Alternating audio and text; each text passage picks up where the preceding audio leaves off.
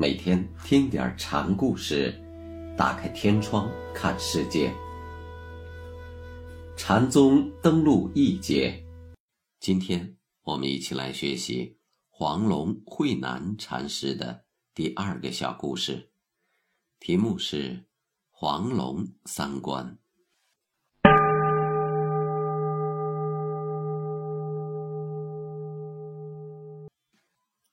黄龙在堂上对众僧说：“江南这块地方，春天冷，秋天热。”这几天天气骤冷，滴水滴冻。弟子中有人就问道：“滴水滴冻时该怎么办？”这不是和尚分内的事。那和尚分内的事是什么？滴水滴冻。弟子又问：“牛头未见四祖时，为什么会有百鸟衔花来现？”定根桑树，阔脚水牛。见过以后，为什么就没有了？坤无当，库无口，无为无是人，犹是经所难。不知道问题出在什么地方。一字入宫门，九牛拽不出。弟子不明白，请师傅指点一下。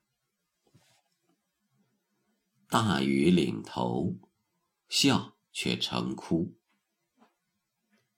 弟子有问：一不去，二不住，作何解释？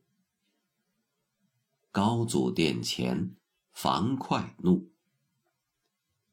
如此说来，今天我是遇上好老师了。黄龙却道：“仰面看天，不见天。德山棒、林济鹤，这些招数现在已经很少有人使用了，请师傅示范一回。千军之弩，不能为了个西蜀而发迹。”作家宗师，现在的确也还有啊。黄龙一喝，弟子便礼拜。黄龙讲法时对僧众说：“说妙谈玄，是太平之奸贼；行棒行鹤，乃乱世之英雄。不论英雄奸贼。”棒鹤玄妙，都是多余。黄渤门下平常用不着这些东西。你们说说，黄渤门下通常用的是什么？未等下面有人答话，黄龙便喝了一喝，接着又问：“撞钟钟鸣，击鼓鼓响，大众殷勤问候。”同安端然合掌，这是个事法。你们说哪个是佛法？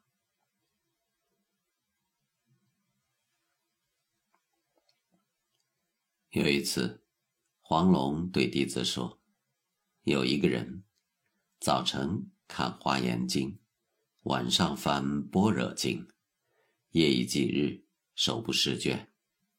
还有一个人。”既不参禅，也不论义，守着块破席，整天睡觉。于是两人都来找我，一个人有为，一个人无为。你们说，我是该收下哪个好呢？沉默了片刻，黄龙自言自语道：“功德天，黑暗女。”有志主人，二句不受。慧南禅师在禅室中常问僧徒以下三个问题：人人都有生源，你的生源在什么地方？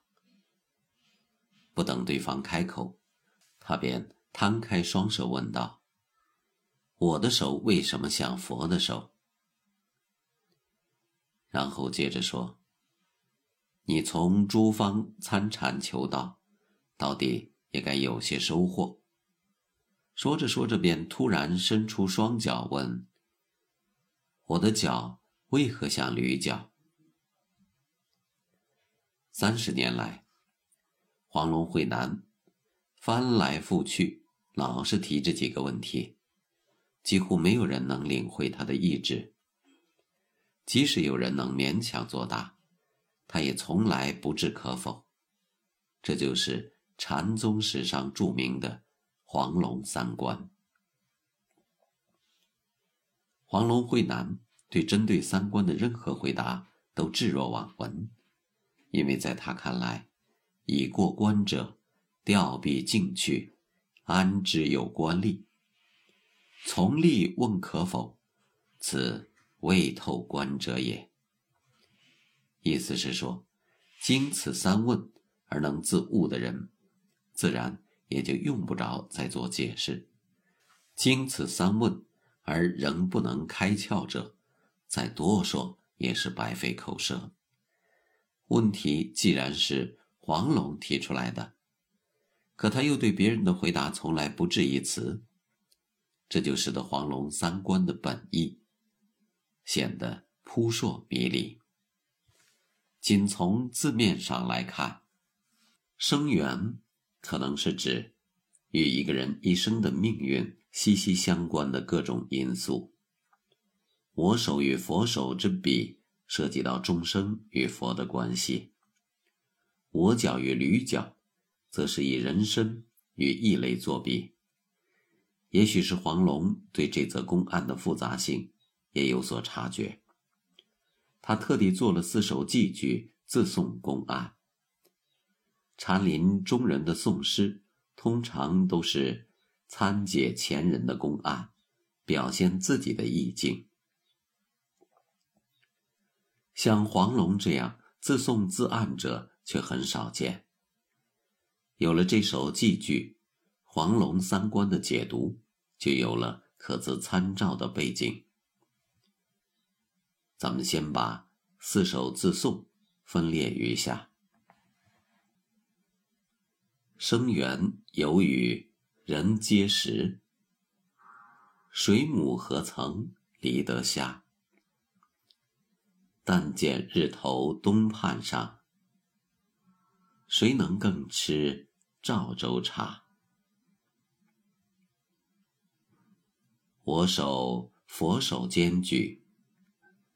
僧人直下剑取，不动干戈道出。当处超佛越祖，我脚驴脚并行，步步踏着无声。会得云收日卷，方知此道纵横。生源断处生驴角，驴角生时佛手开。为报五湖参学者，三观一一透将来。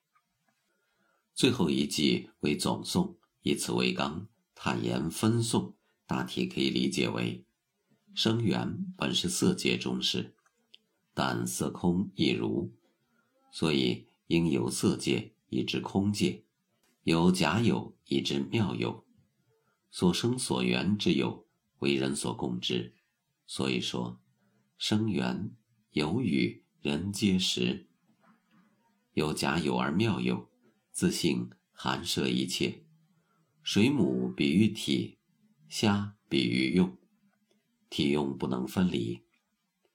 但见日头东畔上，比喻。已经识得自性，虽仍落在一边，但已知有为妙有，俗谛之中有真谛。